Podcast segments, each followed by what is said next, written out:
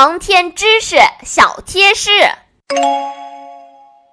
小朋友们，通过小智讲述的故事，一直悬在小达和星妹头顶上的关于六零幺号任务的问号，正在逐渐解开。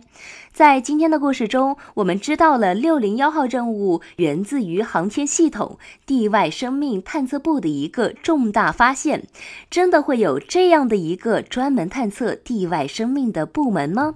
人类是否是宇宙中唯一的智慧生物？这是一个从有航天探索以来就困扰着大家的问题。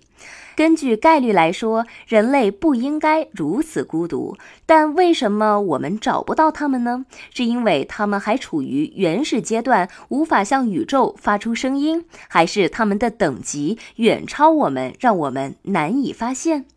为了解决以上的这些问题，又一个全新的机构开始诞生了。